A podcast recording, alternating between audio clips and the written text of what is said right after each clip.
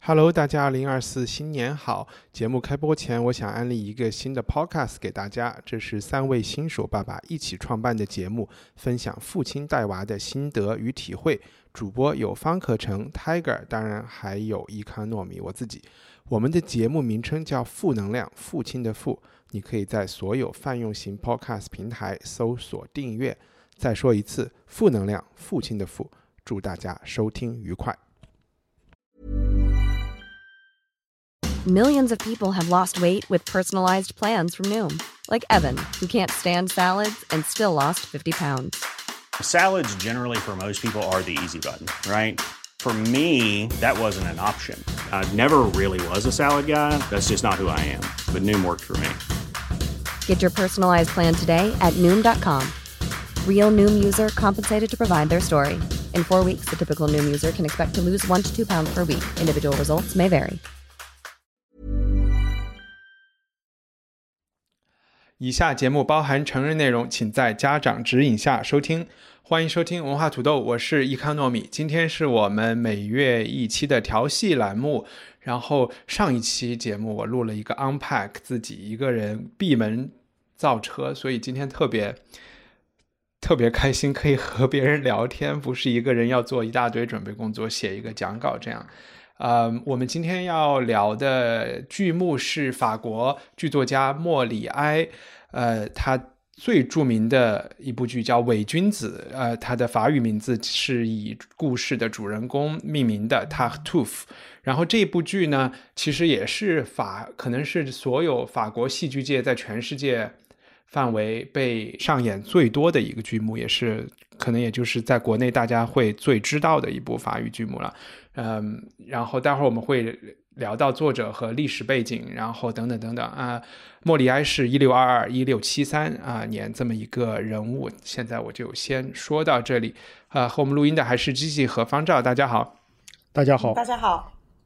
《伪君子》这部剧，就是在你们每个人看来，方照先来，你觉得这是呃这部剧它讲了一个什么样的故事？他想讲一个什么样的故事？然后你你觉得好看吗？嗯、其实这个 最后一个问题，我觉得比较难难回答啊。我可以先从事实的层面回答一下，就是伪君子讲了一个什么样的故事。那其实我我可以提供一点历史背景，这样好像这样讲起来，嗯跟这个枯燥的剧情相比，就是更有意思。就是呃，那个大家都觉得这个莫里埃擅长写喜剧啊，但实实际上在莫里埃创作生活的这个文艺复兴呃后期这个时代，就是呃十七世世纪的中期这个时候呢，这个所谓的这个戏剧啊，就是它很多就是戏剧和喜剧呃在很多时候是通用的。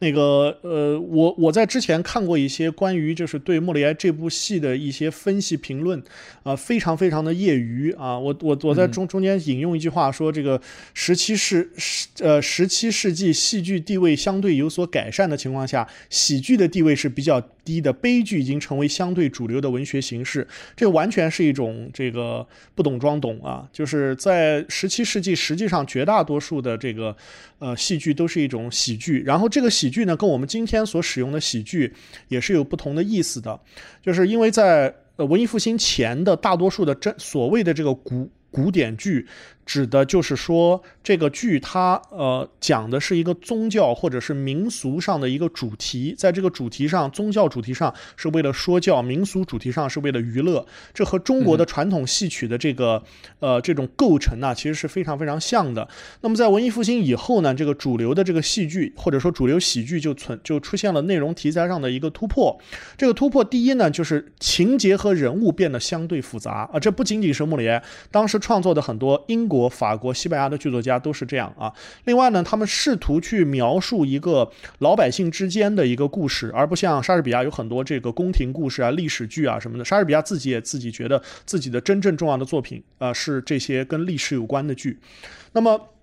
最后的结尾呢，一般是通过一些机缘巧合，或者是一些智慧啊，在这个我们这个剧里面是看到这个呃，就是普通人的一种智慧啊。这个最后出现一个皆大欢喜的一个呃结局。当然，除了普通人智慧以外，还有这个圣圣上的这个英明，是吧？啊，这些都都都是它的呃呃元素的部分。那么这样的一个就是故事的套路啊，其实是跟我们今天看这个伪君子这个剧是完全吻合的。因为这个剧的基本内容其实用几句话就可以说完，就是有这么一个呃大师啊，他这个呃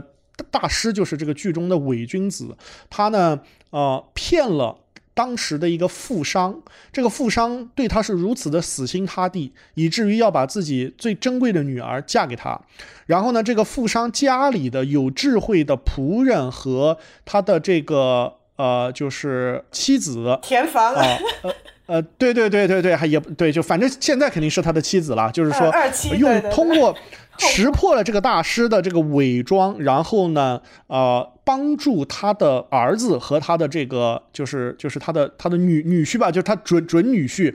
夺回了这个他们的家产，然后这个破坏了这个伪君子的这一系列阴谋，我无非就是这么一个故故故事啊。如果要我来总结，就是这样。而且呢，在这个看这个剧的过程中，为什么我觉得它可能不一定好看呢？第一是当你要看，呃，因为我是完全不懂法语，所以就是要完全要看这个字幕。那么看这个字幕的情况下呢，就很累，因为这个字幕写的特别的法文化，就是那些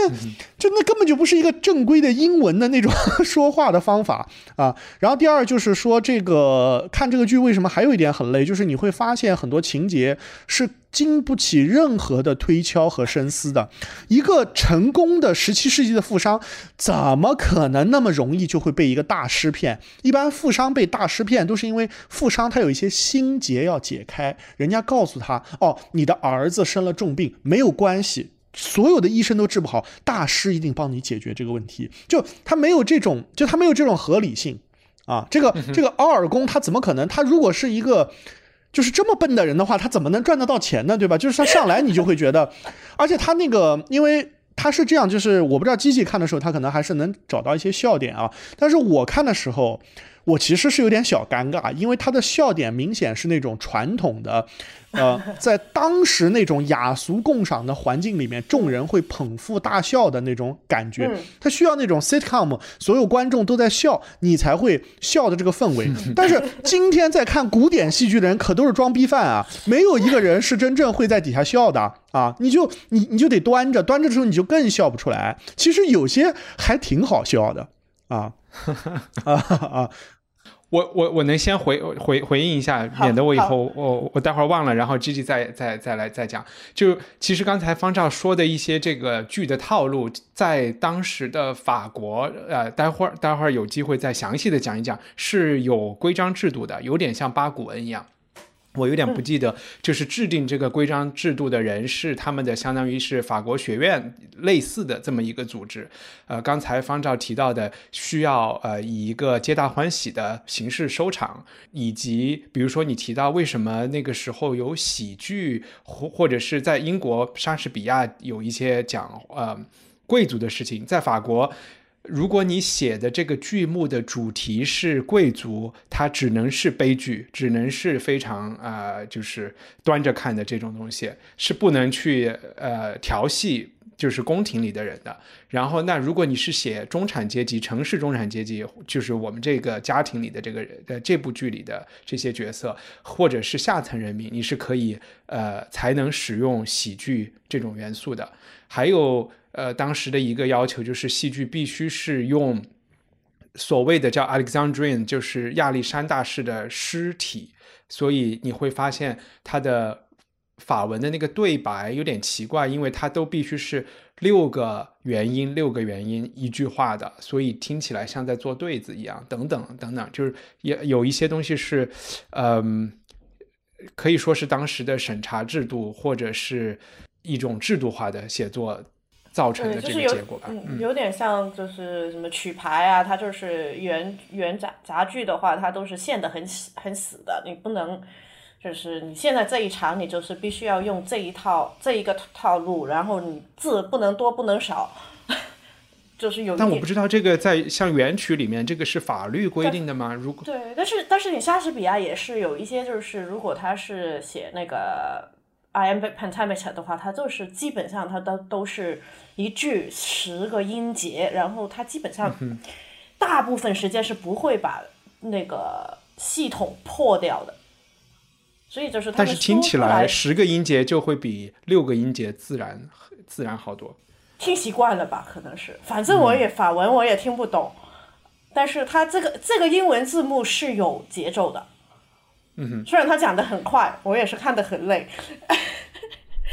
那 G G，你刚才要说你选这部剧等等，嗯，其实我选，因为我们看了很多英文的剧，呃，然后我就觉得我们应该开始又又往定期往一些外语的的剧也看一下。法语的戏剧文学，其实在呃国际戏剧上是影响还算是蛮深，特别是莫里埃。嗯，当时我就是在 B 站上找有字幕版的，有什么可以选择？就是有什么比较经典的剧目，就是两大选择，一个就是呃拉辛 Racin 的悲剧，要不是就是莫里埃。呃，但是我个人对莫里埃是有非常深刻的恐惧，因为在英国它有时候会上演，一般就是。翻译是一个改编，就是会把它改到英国的可能一个当代或者是一个近代的一个环境，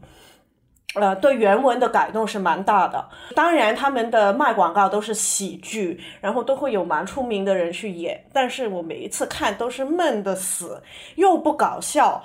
然后都是很出来就是苦，就是莫里埃的那个埃字就是绝对是硬的硬了，嗯。就我觉得这是难得的机会，我应该是面对一下我的恐惧，然后看一套我从来没看过的，嗯，然后选了那个呃《魏君子》的另外一个原因是前两年在英国，在那个皇家莎士比亚剧团，他们也改编了这这一套剧，把它设到呃伯明翰的呃巴基斯坦呃穆斯林家庭里面。就是把整个啊，然后所有的语言都是用嗯伯明翰的地方，呃，这这这是方言，再把这个宗教的这个故事从这个天主教教跟天主教有关的挪到那个跟呃穆斯林有关的，所以那那一套剧是据说是改编的非常成功，但是当然它也是。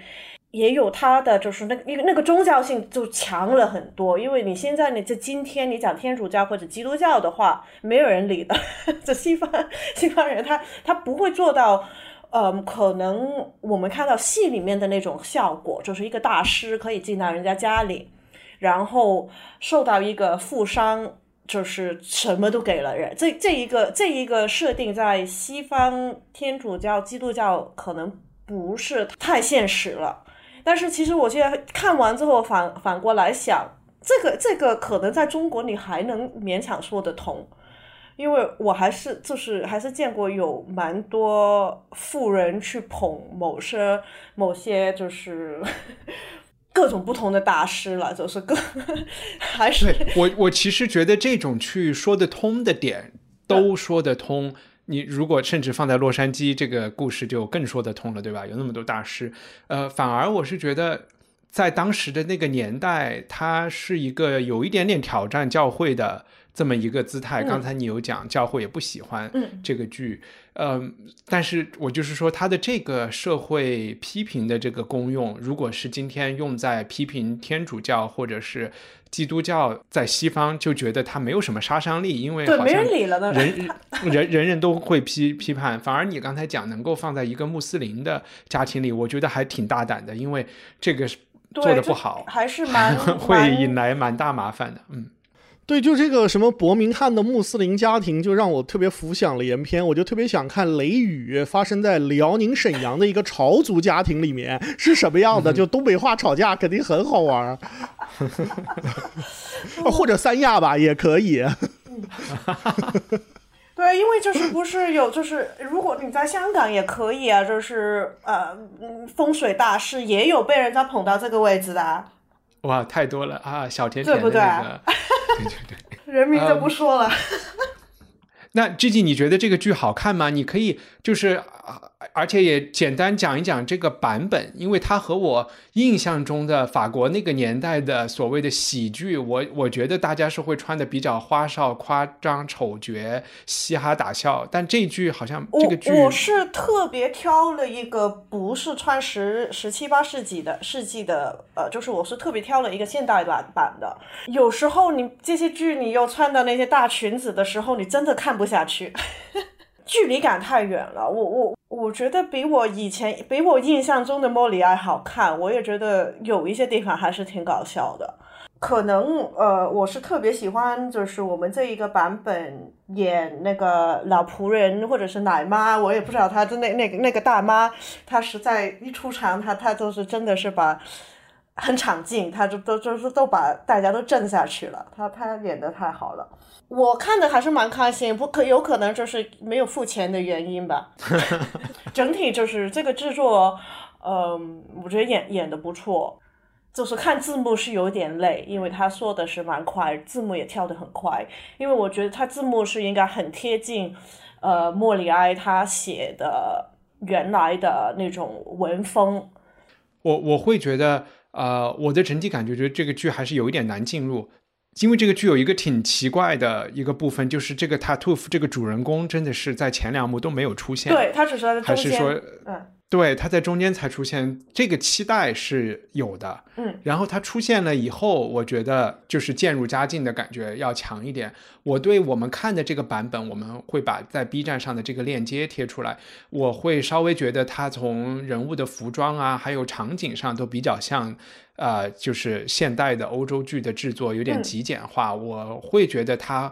和语言以及嗯，就是刚才方照讲的那种雅俗共赏的幽默感是有一点冲突的，就我会觉得这方面好像相互抵消了一些。呃，我们在如果进入剧情的讨论之前，要不要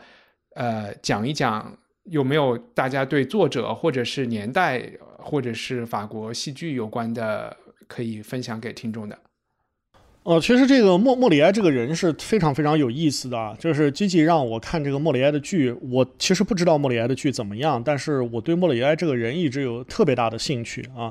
因为这个，呃，我在很小的时候，在我十岁还不到的时候，我就非常深刻的记住欧洲有一个法国有个伟大的剧作家叫莫里埃，是因为我当时有一本这个呃绘图版的这种类似于百科全书的叫《世界五千年》的这么一个呃呃，就是那种那种那种入门的。历史书，我当时特别喜欢看。我记得很清楚，就是在描述莫莫里埃的时候，他的第一幕啊，一般你介绍一个人都是说啊，他什么出生在什么地方，做了什么什么。他的第一幕是莫莫里埃在台上喷血。啊，就在台上吐血不止啊，然后这个场下的观众拼命的鼓鼓鼓鼓掌，然后莫里埃这个 倒下了啊，倒下了以后，大家都说啊，演的真的太好了。然后他被抬回家以后，没有没有没有几分钟就去世了啊，就是这么一个场景，就让我觉得就是特特别像那种呃传奇的摇滚剧剧剧情，没有没有没有，什么教育路？教育路对我来讲没有任何的感染力，就是那个就是那个那个传奇的摇滚巨星，在他最后一场。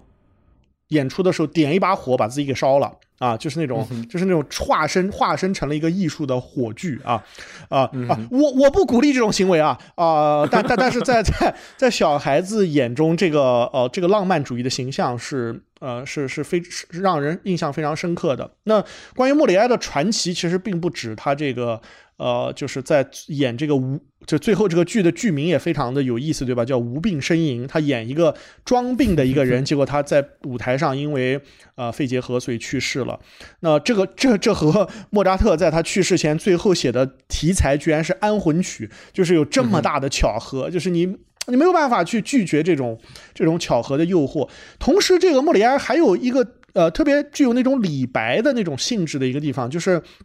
他特别，他跟莎士比亚还是不一样的。他特别受到这个法国宫廷的欣赏，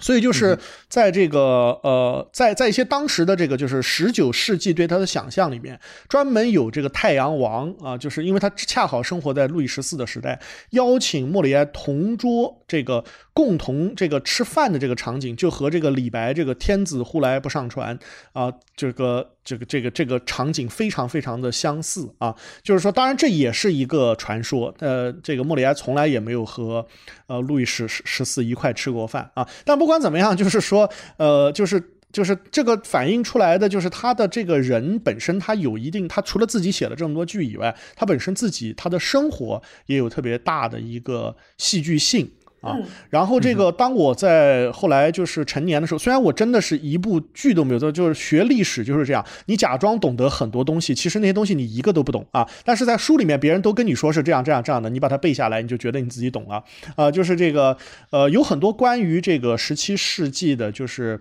呃。就是这个呃，在这个所谓的这种呃军权集中、军权至上，法国在几次战争之后取得一个欧洲的接近统治地位的这么一个呃。这么一个时代的一个描述，那这个也是特别吸引人的。在这个里面，莫里埃肯定是非常中心的一个人物啊。就是呃，其实一帆你刚刚提到，就是法国戏剧或者说法国喜剧，它有一个固定的形式，往往出现固定形式的这个呃这种这种国国家，就说明他们的剧作的数量已经足够的多了，而且它的剧的影响力已经足够的大了。啊，这个当时的就十七世纪，当时恰好是一个莎士比亚，呃，本身比较低潮的一个时代啊。那么在这个时代呢，英国的剧作家、西班牙的剧作家和意大利的剧作家很多都是，呃，以模仿法国的剧作家为这个呃潮流的。那莫里埃的影响力其实不仅仅停留在他生活的时代，直到这个二十九世纪末、二十世纪初，大家开始打破，就有了这种现实主义的这种创作了以后，呃，对那个时代的人依然有非常大的影响力。OK，嗯。啊，我我我其实这里可以举一个特别小的例子，就是一帆你刚刚提到的关于这种戏剧需要有啊具体的这个形式啊，就像做八股文一样，呃，有有一个影响力至今仍然在，就是当时在这个法国戏剧发展到一定程度的时候呢，他们认为呢，就是这个戏剧最好要有一种时间和地点的单一性，时间必须要在二十四或者十二小时内发生，地点最好在一个地方。其实我们今天看的 production，它的场景也是非常单一的，它不像看个歌剧或者什么之类，它就。啊，好多人跳舞，然后呃又是山，然后又是军队又打仗了，什么怎么怎么的，就是他没有这些东西，他就是因为他们认为这种东西能够增加这个戏剧本身的真实性和感染力。啊，这个到现在我们之前看的那个长夜漫漫路迢迢，支线不像莎士比亚的那种都是有一个主线跟最少一个支线，它基基本上我们今天看的就是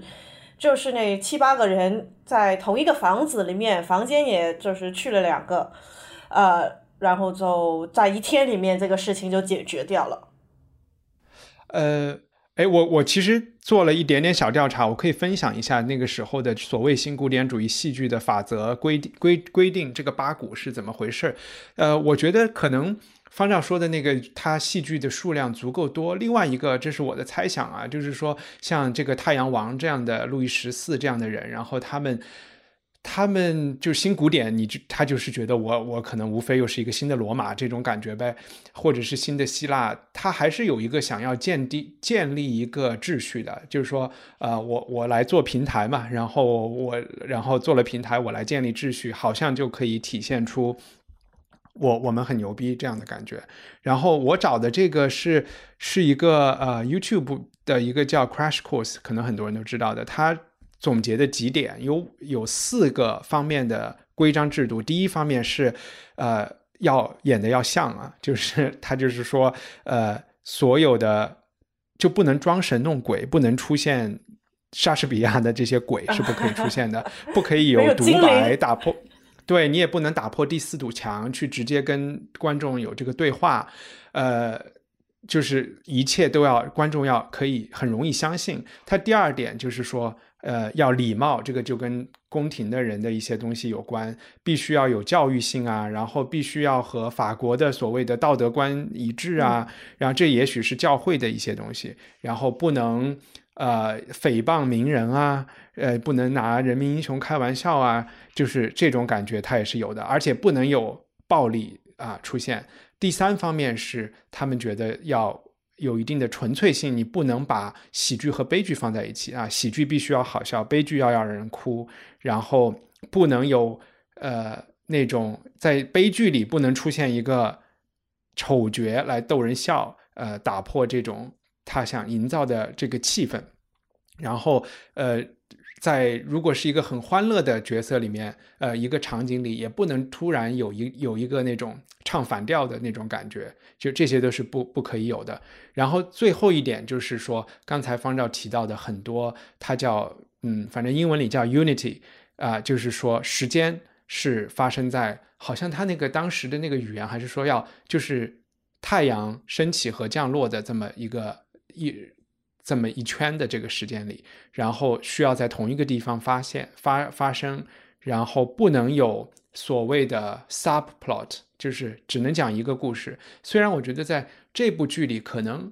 subplot 也能算有，就是说女儿的那个婚事，我不知道能不能算一个一一个支线故事了，等等，反正这些就是当时所谓新古典主义需要有的这些元素。然后从呃，反正呃，伪君子这部剧基本还是非常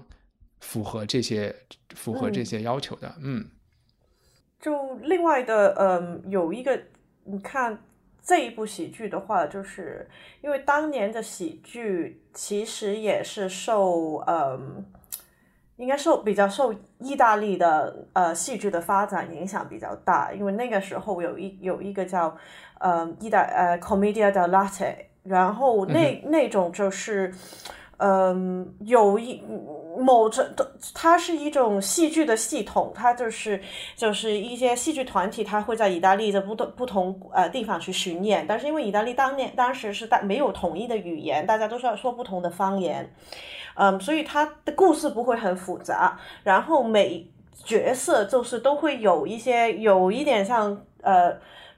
中国传统戏曲的这种嗯不同的角呃。角色就是生啊打啊，就是他他们都是固定的啊，就是比如说有小姐，有仆人，然后仆人的话，一般就是如果是那种比较像奶妈的那种角色的话，他们都是比较比较聪明，或者是比较会，就是比较会呃。会帮它的主人去想计谋，然后、呃会有军人，就是也就是每一种每一类人都有他的特色。就但是你看这套戏的话，其实他每一个角色都是，你可以说他是蛮平面的，因为他就是那个，比如说仆人那个大妈，她就是那种很精明的，一看就是很多计谋的，就是基本上所有人的所有人他们做什么都是这个奶妈帮帮忙，嗯，去劝谋出来的。后妈就是田房那个。不能说是女主主角，因为她这套戏也没有真正意义上的主角，她都是一个群演。她就是比较嗯贤惠，但是她也是有她的聪明，但是她不是不像那个仆仆人的那种奶妈的那种比较泼辣的，她这个是比较温柔温柔的智取，而不是说那种冲冲杀杀的。那种，然后那个女儿她就是一个一个比较懦弱的角色，她就没有什么主见，她有什么他遇到问题，他连求都不求了，就求死就算了。嗯，儿子的话就是火爆了，他也没有什么特别的，就是经常就骂，从开场骂到结尾。然后骗子的话，他就是他其实就是一个所谓的一个坏人，他他全心全意的就是想骗财骗色。然后富商的话就是嗯，就是受骗者者了，所以他就是比较笨。所以你是想说，所有人物其实很脸谱化，是这个意思？他是很脸谱化，对。然后那个叔叔就是比较聪明的那个人，他就是综合起来的话，比我想象中好看。然后很多其实你看现在的，嗯，喜剧其实还是沿用很多这种元素的。就是最简单说的，就是比如说你我们现在看电影或者电视剧的那种浪浪漫新奇新轻喜剧，都是套路的，都是女主角、男主角，然后然后就是有一个就是男女主角都是好看的，然后帅哥美女，然后就是他们各方面双方都可能会有有一个好朋友，然后那个好朋友一般就是。样子没啥，但是可能比较聪明，去帮忙做事等等等等，就是这种套路。其实我们现在看电视剧看，就是都都会看得见，多多少少。嗯，对我不能完全同意基基说的，就是你角色最后写的有多复杂是一回事，但是他这个大框架还是蛮相似的，我觉得。对，但如果他写的是一个一群脸谱化的人，最后是他不可能成为一个大师和到今天都有人演的，所以还是跟他中间起码是呃，他 Toof 这个人物他本身的就是他的这个。特点和它的这个叫什么普遍性，在全世界，不管你是什么宗教的人，在哪里都见过所谓的这个伪君子这样的这样的形象和被他迷惑的，就是这个东西是能很在很大范围有共鸣的一个。对他也是比较，就是他是借了这个意大利的那个系统，然后他自己在写的，嗯，可以想象到他当年他写这个主题是一个非常。政治性擦边踩界的 一个主题了，因为教你能具体的联合这个剧情讲讲对，因为教廷，嗯，西方就是那个十六七世纪的时候，呃，应该要不是应该要回到十十六世纪来说了，十十四十呃十五十六世纪。因为以前就是只有一个基督教，就是信一个天主，然后大概是是十五十五十六世纪的时候，啊出现的那个 Martin Luther，然后就开始有天主教跟基督教新新教革命。那最简单的说法呢，就是说基督天主教是用拉丁文，然后只有呃神父可以，就是你所有跟主。的沟通都是通过呃神职人员跟圣人去沟通，然后简单说的话，嗯，然后他们都是说拉丁语，拉丁语是普普通白人是不懂的语言。然后到新教的时候，就是说你自己可以去看圣经，因为他把它改成当地的方言或者是语言，然后你可以更直接的去跟。神去沟通，然后当中，呃，以就没有一大堆的人去神父好或者圣人去辅助，这个最简单就是直接沟通跟间接沟通的一个分别了。然后因为呃教廷就是教皇就是罗马的梵蒂冈的那个，他是基本上是控制了欧洲的所有的皇帝跟皇族。简单说这话就是你不能得罪 皇帝上面的那个人。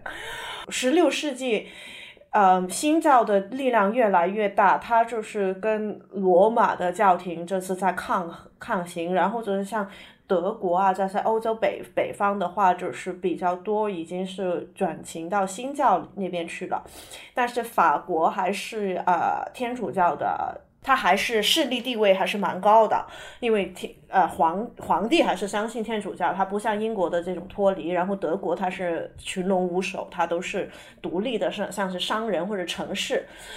嗯，所以它是一个政治跟宗宗教的一个那，就算我们现在这套剧是幺六六四年的时候，他那个时候其实在斗争的还是蛮厉害的，就是大家就就是在抢信徒的一个时候。嗯，所以当有任何批判跟神职人员有关的事的内容的话，教廷是绝对，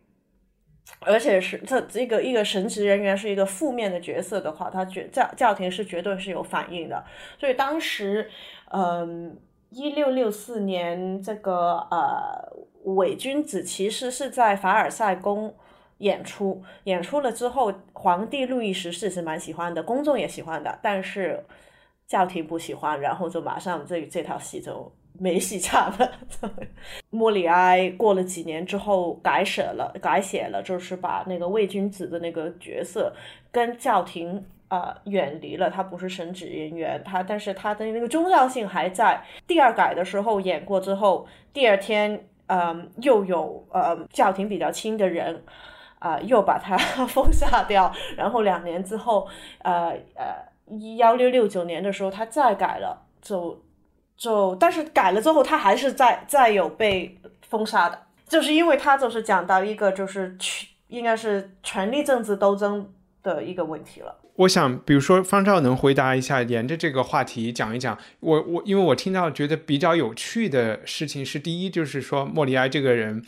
他不是像我们今天想象的这种作家，我就是拒绝改啊，我就呃，他是愿意一而再再而三的来呃来就是阉割或者是隐藏一些他想表达的这个信息。然后另外一个我觉得蛮有趣的就是当时的封杀。有讲首，积极有讲首映是在凡尔赛宫，它其实所谓的演出禁令是禁止对公众演出，但是在皇宫里给皇帝演、给贵族演，这是 OK 的。我我我我都不知道这是一种，它其实也是一种所谓的虚伪的一一种表现。可能换成一个问题，就是为什么皇路易十四会比较喜欢这个剧，然后他身边的。呃，身边的主教会对这个剧特别有保留呢。然后他这里面是不是有皇帝和教会之间是一种竞争关系吗？还是他们其实是一条心的？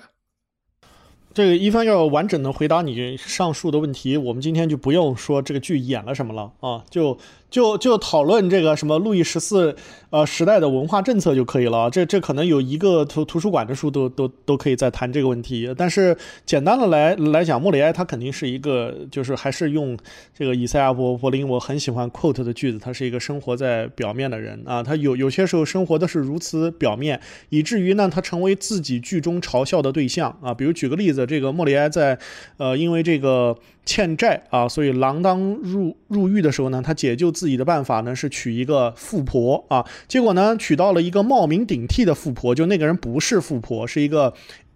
imposter 啊。这个剧其实本身最早在法文中，它的名字就叫这个。啊，就是他这个这个这个这个这个人叫什么来着？就我老是讲不好他名字，什么达尔丢夫，叫达尔丢夫 the imposter，就是伪装者达尔丢夫。但是但是后来这个达尔丢夫这个词就变成一个法文词了，就他就。变成了这个就是虚伪的人的意思，就是你就不用就这就你把两个接在一起就重复了啊，就是莫里亚本人他就是被人骗了啊，当然了，他最后靠他的剧作啊，靠他跟这个有钱人的关系，还是把自己从狱中解救出来了啊，当然这个也使他患上了这个结核病啊，也导致他的呃虽然五十多岁在那个年代不能算英年早逝，但他毕竟是在舞台上就是因为呃咳咳血而去世的啊。这个。呃，所以就是说，他本人肯定是一个非常世俗、非常了解这些世俗生活的种种真相的人啊。那么，另外一方面呢，就是他这个愿意为这个呃，就是呃，为他这个剧的上映来改动这个剧本呢，这个是很好理解的。第一，就是莫里埃其实他的剧团他并不像环球剧院那样是非常一帆风顺的，或者是大体是一帆风顺的，除了到莎士比亚晚年他那个剧院被烧毁这个重大的事情以外，整个。这个就是莎士比亚的职业生涯是非常非常成功的，但是莫里埃不一样啊，他的这个剧院经常陷入财政危机啊，包括他之之之前什么欠债被投入监狱，这都是因为他的就是有些剧是失败的啊，就是这个呃，他这个一直都是希望他这个剧能够在更多的范围内能够。呃，上演的，而且，呃，我们现在虽然可以用这个审查制度这样的话来，呃，描述这件事情，但是这个和莎士比亚时代所处的那个审查机制是不一样的。当时的法国其实是。呃，有各方的势力在对这个东西在提意见，而恰恰是因为莫里埃他的这个呃名声如此之大，他的影响力如此之之大，这些意见才来来的是如此强烈啊！这就让我联想起了我最近看的一部呃让我非常失望的电影，叫《夺冠》啊。它并不是因为审查制度让它变成那样，而是因为我们的体育总局给他提的这个意见。所以在这个呃伪君子的改编的事情上呢，这个体育总局啊，这个跟这个女女呃中国女排的。关系就好像这个法国的这个教会势力和他的这个呃这个剧作家的这个关系一样啊，他没有那么那么大的，就是没有说我有一票否决啊或者各方面的权利。那当然就是在法国这样一个呃，就是当时还没有发生呃共和革命的国国家，军权和神权的联系是非常紧密的。呃，这个。路易十四的父亲路易十三之所以能够让法国变成一个呃非常大的强国，这和这个三个火枪手中的这个坏丑角这个坏人里塞留大。大主教在这个法国政治生活中和整个欧洲政治生活中起到的作用是非常非常关系的啊，是有很大的关系的。那么教会呢，一方面它可以起到这个就是呃，从我们现在好像叫思想控制，其实没有那么夸张，对吧？一方面它可以起到这种就是这种一定程呃程度上的这个这个对思想的这个作用。另外一方面，教会是非常非常重要的行行政机构，而法国又是一个发明了行政机构的国家。我们今天所说的英文的 bureau 在法文中就是桌子的意思。它之所以变变成 bureaucracy，就是因为当时的这个法国的呃历任的这些主教和首相们都喜欢用那种带很多抽屉的大桌子，而且他也发明了现在今天很多现代会计制度的记账方法。那所以就是这个呃教会本身，它在这个它它其实是有一个非常行政意义上面的概念。那最后说到这个路易十四本人，就是呃我们在今天的历史教科书，上为了把它树立成这个法国大革命推翻的这个。起码是一个对象之一吧。我们经常讲啊，是这个路易十四造成了后面路易十六怎么怎么样啊，什么这个法国的军权发展到极盛，什么这些，这这都是一种中国的这种清代的这种这种地质想象啊。这个路易十四是一个高效的管理者，他从来没有说过政绩国。国家这句话啊，因为我在大一的历史测试的第一题这句话就答错了，所以我到现在都记得得啊。就是说，真正在法国人中唯一一个最接近说过政绩国家，我就代表法国的人是戴高乐啊，其他没有任何一个法国君呃君主或者是最高统统统治者说过这样类似的蠢话。路易十四就像一帆你刚刚强调的，他为这个戏剧制定各个的各个原则，他是一个做事特别有条条框框和规则的人，他的生活跟雍正特别的相似。他特别喜欢开会啊，每天从头到尾就在开开会啊。路易十四在宫廷生活中主要干三件事，除了在睡觉以外，一个就是开会，另外就是赌博，最后就是啊，make love 啊。这个就不说了，这个就不说。最后一项我们还还是不要在这个节目中太太太强调啊啊。当然，这个剧中其实跟这个事情是很有关系的。他为什么要在凡尔赛宫演这么一个第三幕呢？就是那个出场的那个这个这个这个这个。大伪君子，他讲了一大番那个话，那个话绝对是莫里埃在宫廷中耳子都起听得起到茧的一句话，就是这个凡尔赛宫是第一个真正实现了贵族调情调情的地方，它是非常非常重要的，因为白金汉宫这些地方都太封闭，它都太太离首都太近，那个离离人们太近了。凡尔赛宫是一个绝佳的，就像日本的香根一样，就是你不能在皇居跟人家偷情啊，对吧？而且法国又实现了这种完美。美的政治联姻几乎没有婚姻是因为爱情所产生的，所以宫廷的近臣贵族和这些贵族的女子们有充分的调情的机会，而因为当时法国宗教氛围的发达，又出现了类似于中国现在的这种，就是这种啊，哎，其实对吧？就是什么字母圈、BDSM 这些东西跟法国才有最大的关关系啊。我们仔细想想，他们的根源在哪里？所以要回答你什么，就是。路易十四十七世纪的文化风格是怎么样？他和莫里埃的关系，这个是可以写一本书的，可以写一个柜子的书。你刚才讲的这个，我觉得特别，就是我觉得可以从这一点来进入到这个剧的核心。你你对，确实 BDSM 的 S 就是一个法国人的名字。你刚才有讲这个 guru 这个大师，他为什么能够骗得到这个商人，或者是这个有钱人家的这个一家之首？而且在我们看的这个版本里。哦，我简单的把这这一部分的剧给剧透了，就是最后一家人怎么戳穿的。这个计谋很简单，就是说让老爷躲在桌子下面，然后，呃，夫人就说：“我现在就给你证明，看这个神父，你这么崇拜的一个，呃，一一个这么正直的人，他其实是一个伪君子，他肯定会勾引我。”然后他们就演戏也好，或者是这个夫人和这个神父，他们就已经进入到了非常。几乎要不可挽回的地步了，这个老爷才好像才从 也是夫人把他给啊，对，或他这样不叫幡然醒悟，在我们看的这个剧里，是我因为他们最后出来的时候，这个老爷在桌子下面把衣服给脱了，他最后出来的时候是没有穿上衣的，然后这里面 有一种很强的三 P 的这个这个感觉，然后我不知道是因为我思想复杂还是怎么样。我觉得导演是有意把这个，把是用这个来解释他为什么会，就是说这个老爷之前是对他们三个人的关系有一种幻想，或者是他对这个男人有一种幻想，还是他对本来这个剧是没有人要看的，经过一帆你这番介绍以后，我相信有很多人会打开哔哩哔哩的链接。哦，你不觉得吗？我今天早上还专门去谷歌上用无痕模式搜了一下，就是绿帽子的这个心理成因是什么？就有的人他就是愿意这样，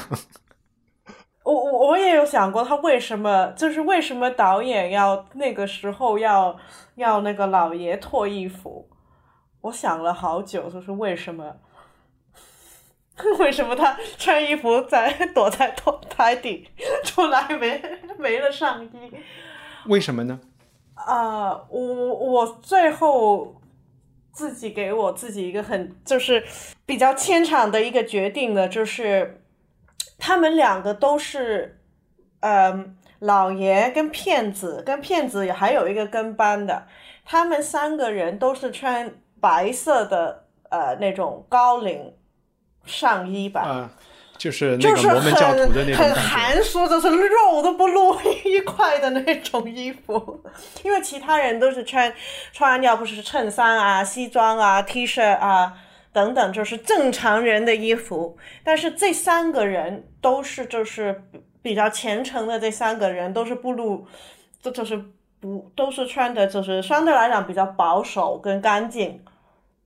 然后我我我当时我就给了他一个很华丽的的解释，就是当他听，因为他出来的时候已经不相信这个骗子了，所以他就是第一件事做的就是先把衣服脱掉，因为那个衣服就是跟骗子的衣服是一样的，就是可能是代表了某种呃，嗯，说呃信仰好还是。还是呃，就是他们两个人的共同点就是那件上衣，然后他脱衣服的原因就是 他要脱离这个人的控制，我不穿跟你同款的上衣了，有点牵强，但是我我我觉得我我的更直接的解释，反正这是我能够比较买账的解释，因为我们开始你们有提到他们家的佣人，佣人在描述在在开场的时候描述了一个喜欢说三道四的邻居，然后他其实就把一些我感觉回头看来一些道理给点明了，就是他们有一个邻居经常说他们家年轻人谈恋爱的自由恋爱之间的一些呃、嗯。一些 gossip 一些一些八卦，然后他就说这个女人年轻的时候，她一她是完全利用自己的姿色，呃想干嘛干嘛的。然后他是因为年华老去，自己没有吸引力了之后，他才变成一个好像特别守旧、特别呃特别有道德的人，然后去指指点点别人做事情不检点。他说这是当世界抛弃了他以后，他抛弃他才抛弃的世界，好像当时的这个台词是这么一个意思了。嗯所以我会觉得可以去理解，就是说为什么有这么多喜欢穿道具的人，他们会有。我们说有有学生制服，有什么有有护士的制服，还有一种就是有神职人员、有修女的制服。就是在讲衣服和身体之间关系的时候，包括我觉得政治不正确的来讲一些伊斯兰呃世界的一些对女性的要求，要把所有的肌肤，当然我们讲这不仅仅是伊斯兰世界的，在在基督教里面，在东正教也是这样的，就是你你不能脸对对吧是很，还有腿，腿呀、膝盖呀、脚踝啊这些事情，唯一能露出来的事情，都是被高度的呃欲望化了的一些、一些东西。其实，在正常的我们现在的正常人眼里，觉得这什么都不是嘛，就除非你自己心里有鬼，或者是一种高度的压抑状态，你才会有这些比较接近于打引号变态的这种感觉。所以我我是觉得这个，嗯，这个老爷他会对虔诚的这个这个骗子，就是假装虔诚的这个牧师有这么强的吸引力，肯定是他内心之前有一些东西，对对对，他之前是有一些有一些东西是没有得到释放的。嗯嗯嗯，对，因为其实你说的那种所谓对服装的，就是要求的浅，就是开始的时候，呃，那个骗子跟那个奶妈或者仆人也也有一场戏，就是，呃，那个大妈就是穿着一件衬衫，就是可能上面三三颗扣子没扣呗，然后那个呃骗子是跟他说话的时候，第一件事是就是把他那个手泼给了那个奶妈，说不，你可不可以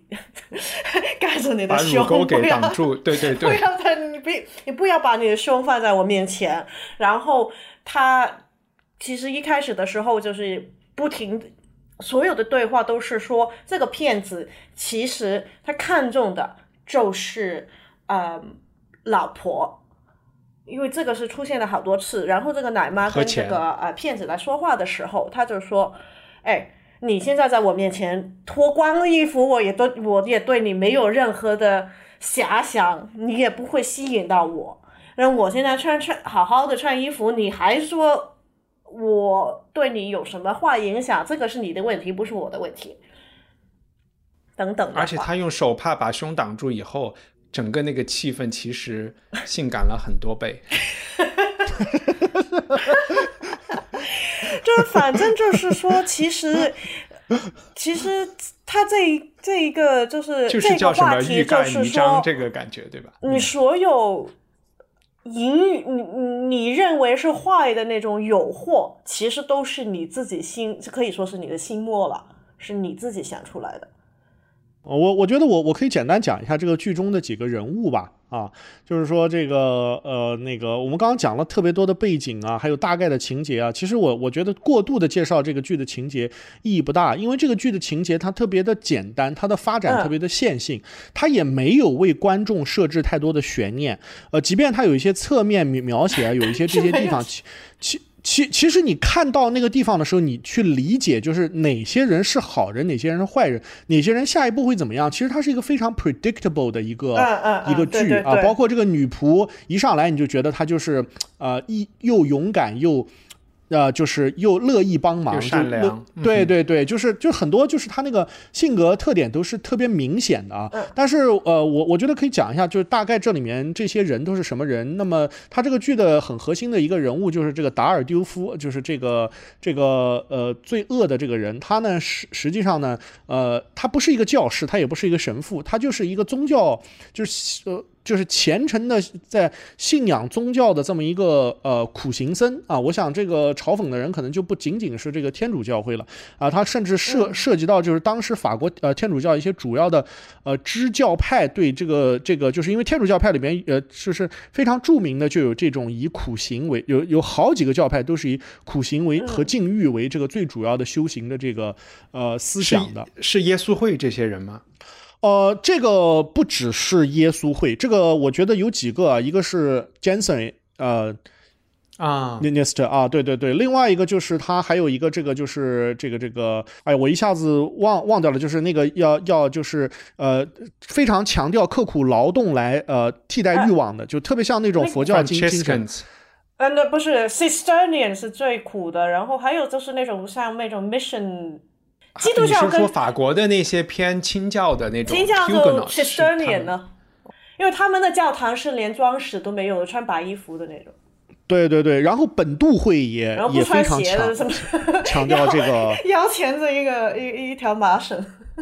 这个修为，然后就就是这个人，他他呢就是有很多这种宗教的仪式感，他也有捆绑，是吧？他天天带一个皮鞭啊啊，不对，那这不叫捆绑，捆捆绑是绳子，反正他天天带带一个皮皮鞭。然后呢，他呢就特别贪吃，他也不知道，他就我也不，他起码从侧面描描写上来看，他就非常爱吃，然后他又天天想泡这个，就是他的恩人实际上是这个富商的呃这个田房，就是这么一个人。然后呢，这个富商呢就从一开始就显得特别特别傻，我也不是特别理解，就是他为什么会这么这么傻？可能是不是对于当时的观众来来讲，就是描述一个傻的有钱人更容易能让他们接受啊？就是他就是什么事情都把这个就是就任何一点生活中细枝呃末末节都和未来什么运气、宗宗教、风水这些东西都啊联系起来，只有到最后最后的最后，他才这个就是按照一番你你可能不觉得是幡然醒悟，反正他起码是不相信这个大师了啊。然后这个呃，然后这个里面一个非常重要的一个角呃角色就是他们家的这个仆人，这个这个这个就一般在中文中我们叫他性格泼辣的仆人啊，就是我也不知道这个这个词为什么会这么经常被常用起来，好好像这个仆人就应该性格泼辣，就应该敢于讲这些 这些有钱人不敢讲讲的一些事情。反正他就是在这这中间起到了串联他们家两代人的这么一个呃作用。然后呢，就是这个这个他的这个妻子啊，他的女儿，还有他的儿子啊，就这么几个人。最后一个还有就是在第一幕中出现的整个家里的就是不能忍受这个家庭整个氛围要走的这个外婆啊，就是这么一个形象啊。大概就是主要的就是核核心的呢，就是围绕这几个人物来展开的。其实我们仔细想想啊，我们看的大量的这种呃。剧情剧啊，包括小说吧，啊，就无非不就是这么几个人吗？什么啊，有一个姐姐妹妹，然后一个弟弟，然后有一个什么啊，什么家里外来的一个什么人啊，可能有可能最后发现是 是什么私生子，对，就就他没什么真正的花头，你知道吗？就是嗯，但是这个剧就是还是呃，因为你可以想象他在十七世纪创作这个东这个这个这个东西，我我不希望去。尽量的去夸张它的时代意义。我想说的是，就这样的戏是永远有人喜欢看的。就它，它，它，它就发生在我们的生活里面，特别是在那个大家庭里面。里面没有，我是是说看到后来的时候，我就想起来，呃，我们上次看的那个《凡人与超人》了。因为某一些程度上，呃，那个叔叔就是呃被骗的那个呃父亲，呃那个那个那个那个老爷。老爷的应该是弟弟吧，呃，他他说话其实跟我们看的《凡人与超人》的那个 Jack 男主角很像的，他就是说信神的才是笨蛋啊，什么什么什么的那种话。嗯哼，嗯，就就是某有一些内容的感觉，就是说，哎，可能让我想了，哎，肖伯纳是不是其实也受莫里亚影响是蛮深的？我在看到那一部分的时候，我是觉得他可能是想反映当时在法国其实已经有了一些，呃，就是先进思想。对，因为其实我们今天看，你说他是一个集中的皇权啊，怎么样？其实，在路易十四，他觉得自己是一个超级理性的君主的。对，他是很先，他觉得他自己很先进的。对，你看他如果派的耶稣会的人去，刚才方照有讲那个喜欢开会的中国皇帝叫什么？雍正。对，是的，对他，他派来给雍正的经济就是叫什么所谓的交流，嗯嗯，他带的全都是数学，带的是医学，带的是这些东西来传播过来，所以那个时候就是社会里应该已经有很大一批人是，就是那个宗教已经，它已经不是一个，它不是我们就是在就是共产主义国家批评的那种迷信。就是在有教育的人心里，他已经是另外一种东西。对，那个时候已经是文系文艺复兴了一百年了之后了，已经就就是科学已经发展，就是已经是那个时候西方历史来讲，已经是正正规规进入那个现代社会了。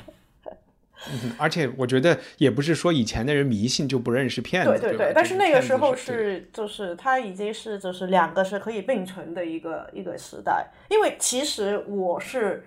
不知道莫里埃是十七世纪的，我一直是觉得他是十八世纪，所以那就是那一百年的的区别还是蛮大的。就是我以为他就是那种法国改革命的那种前后的人，我不知道他原来是之前。我看的时候，就是我觉得他某些思想还是蛮现代、蛮先进，他就是他说的东西是蛮。你可以明白为什么他他会说被呃被叫停去，他他不但是被叫停禁演，他是说任何看这套剧的人都可能被贴出呃踢出那个叫叫停 excommunicate。那对于当时的社会，你是天主教徒的话，那个是一个很大很大的一件事，因为你就是如果你不是天主教的话，你就没身份了，你就不是人了。双开了啊，是啊。其实就是我反而觉得有些时候，我真正读到中国古典戏剧的那个文本的时候，我才发现古人原来比我们想象的要先进的多得多。就我们那个后来语文课本里写的都是不对的 啊。但是这个就差不多吧，就是其实和就是我我之前经常讲，你不能通过剧情简介来判断一个剧，这个剧其实和剧情简介差的不算多啊。除了一凡你你注意到的这些我们都没有注意到的细节以外啊。我吉吉，你也完全没有注意到吗？啊？什么？你不 算了。刚刚才你问的问题我听到。哇，我觉得我要好好的去反省一下。呃，那个，呃，那最后这部剧的结尾，我其实是特别的不满意的。就当然，我觉得这个跟他审查了两遍以后。改写我不知道是不是有有这个关系，就是最后的皆大欢喜是由皇帝出场来解决的。最后的那个就是就是很正常的那种古代戏剧收尾，就是那个虎头蛇尾，很快的把所有问题拿一个皇帝来一出来，就所有问题都解决了。对对对，就是皇帝把鳌拜给杀了，然后就 OK。那种在打 BOSS 嘛，对，就是你有一个超级道具。一砸过来，就什么事情都解决了。哎，最后我有一个问题，就是就是你说这些欧洲的人，他们就是传耶稣会的这些人到清廷的时候，他们没有带任何。他们有想普及做所谓的文化交流嘛？就除了科学交流，他们有想，他们当然想了。他们当然的最大的目的还是为了去传教嘛。但是他们就知道这个传传教这个事情进行不了嘛。他们都死了这么多人，有这么多的教训了，所以他们在这个澳门呐，在东京啊，在菲律宾的这些分部的人都。对后来者都有一些警告，都说啊，他们现在需要什么什么，我们应该怎么怎么样做。他这个耶稣会士在这个东亚的这个行行动，他们是中间有非常非常多的纷争的。有很多人来了以后说，你们这做的都不对，你们怎么能给他们搞这些呢？这个都是不对的。而且你们把这个孔子像跟那个呃这个放在一起，这也是就是不敬对耶稣不敬的。就是他们有非常多的内内部的这个讨论纷争，每一代的传教士之间都有巨大的这个争执，他们都把这些。争执通过信件的形式传传递回了罗马教廷，让教皇通过圣裁来进行一个决进行一个决呃呃决决呃这个决断。它这个非常复杂。这个耶耶稣会士在中国，这个是一个是一个，他们没有嗯没有想到把莫里埃把莎士比亚带带过来。哦，那个不会，因为他那个莎士比亚他们是带过来的，莫里埃不会，因为莫里埃在他们看来就是太轻浮了。莫里埃还是在十九世纪末年的时候对中国的影响力非常大，因为当时这个李李建武就是对莫里埃非常非常喜欢，而且就是他当时翻译了，哎，我有点，我其实有点不记得了，他应该是先翻译了就是莫里埃中比较文学性比较强的那个。啊，就是哎呦，我我我真的不记得那个中文译名了，反正就是意思就是就是讲话很风雅的女人啊，什么女什么女。女才子什么什么风流女才什么女才子，就他先翻译了那个，然后那个是就特别像乔治奥威尔什么，就是论政治政治正确，他是嘲讽，就是当时的普通人也特别喜欢，就是过度的使用一些文雅语言的这么一个剧，是 是一个巴黎和外省的一个对立故事。然后翻译了这个以后，李卓武就说我我会把那个啊，就是这个莫里埃的那些剧都翻译了，结果他就翻译了这一部，他就没怎么翻译了，就是他翻译的那个。莫里埃的，就是那种爱情喜剧了，是应该说是。对对对对对，他的那个他的翻译其实就是就是莫里埃当时的这个剧的内容，其实在当时上海和北京的文艺圈他们是都知道的，他们这些留学过的这些中国文人，他们在欧洲都看过莫里埃的剧。嗯哼，对啊，对我们这套应该算是他的政治剧了。哎，最后还有一个就是方照上，就是上一次我们聊天的时候，你有一些想更正的内容是吧？你要不要口头帮大家？哦，这个我非常抱歉，真的非常抱歉，因为这个。